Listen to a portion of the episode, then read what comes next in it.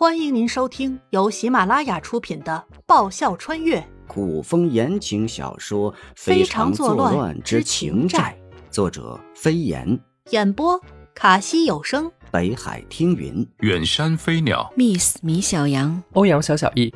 欢迎订阅。第七十四集。王府深夜来客，小七歪着脑袋。眨了眨黑溜溜的大眼睛，像是在极力思考颜灵犀的话。过了一会儿，小七欢快地在雪地上奔跑起来。颜灵犀想，小七应该是想明白了。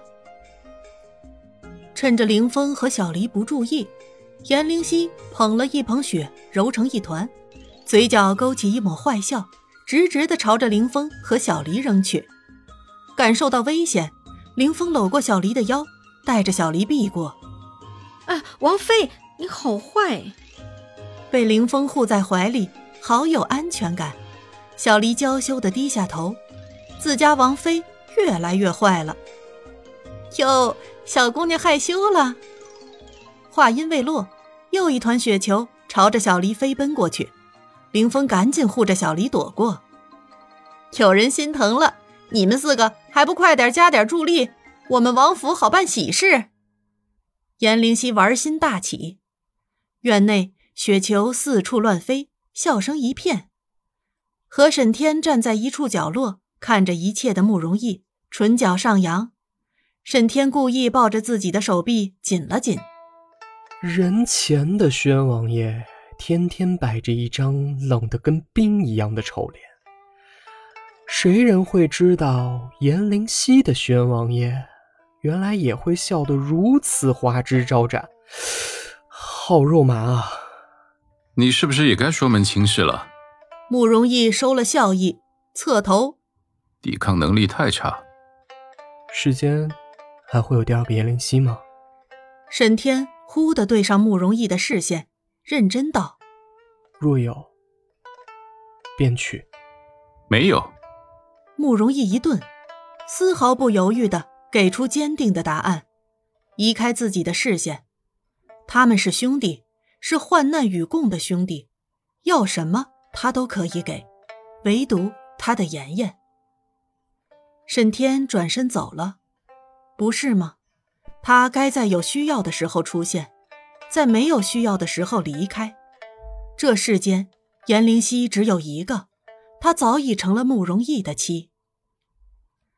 慕容逸望着那一抹孤寂清冷的背影，张了张嘴，却不知该说什么。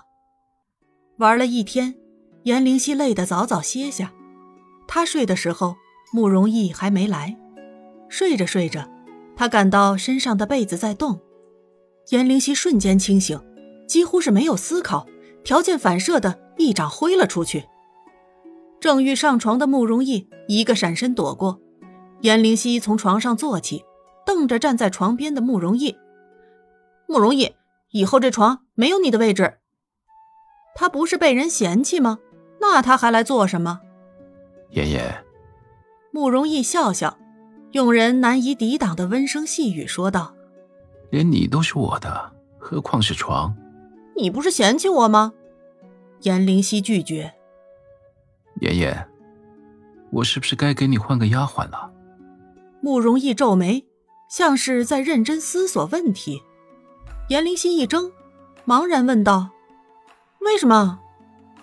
明明在说他们两人的事，怎么牵连上小离了？”我清清楚楚的记得，我说的是不嫌弃。慕容逸勾唇，魅惑众生的笑意在他深邃的眸中浮现。一个连话都带不好的丫鬟要来做什么？严重影响主子之间的感情啊！他算是听明白了，这家伙够腹黑的，一边拿丫鬟来威胁他，一边变相的将话重复了一次。颜灵犀抬手就是一掌，然而慕容逸就像事先能看破他心中想法和出招一样，他的一掌至少用了三成的力道，半是气愤，一半也想试试慕容逸的深浅。可他的一掌还未来得及完全挥出。就被快他一步的慕容逸轻而易举，像是小孩子过家家打闹一般的压制住。回到王府，慕容逸一天到晚忙得人影都不见。颜灵溪不想知道他都忙些什么，更不会自己去瞎想，也不会问。一天带着小七和小黎玩得不亦乐乎。第三天，慕容逸没有出府，陪了他一会儿，便进了书房，一直待到晚上出来和他一起吃了个晚饭，又进了书房，一忙忙到很晚都不见回来。当小黎第三次去帮自家王妃查看书房的灯是不是还亮着，王爷还在不在书房时，小黎终于忍不住了，试探着问：“王妃，是不是王爷没有回来，你一个人睡不着啊？”王爷王妃间谍情深，小黎想一定是这样的，心中不由几分向往，自己以后和林峰也能这般。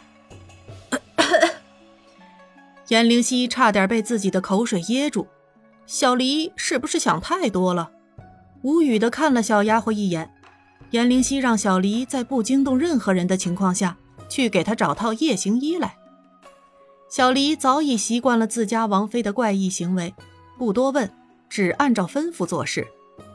片刻后，小黎找来了他需要的东西。颜灵溪吩咐小黎以最快的速度回屋睡觉，并且。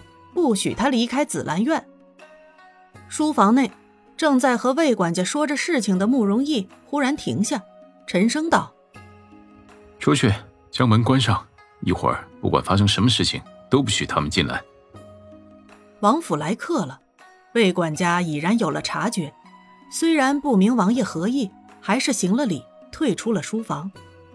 管家刚刚一退出去，一柄寒光四溢的剑直刺慕容逸。听见屋内响动，门外的魏管家迟疑了一下，还是转身离开了。离开时，顺便阻止了要行动的暗卫。来人轻功之高，居然近身了，他才发现，连四周暗卫都没惊动，实力可想而知。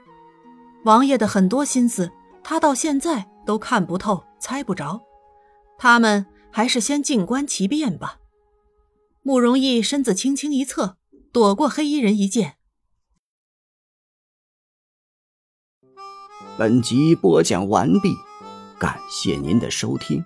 喜欢的话，请支持一下主播，动动你可爱的手指，点击订阅及五星好评哦，么么哒！更多精彩，下集继续。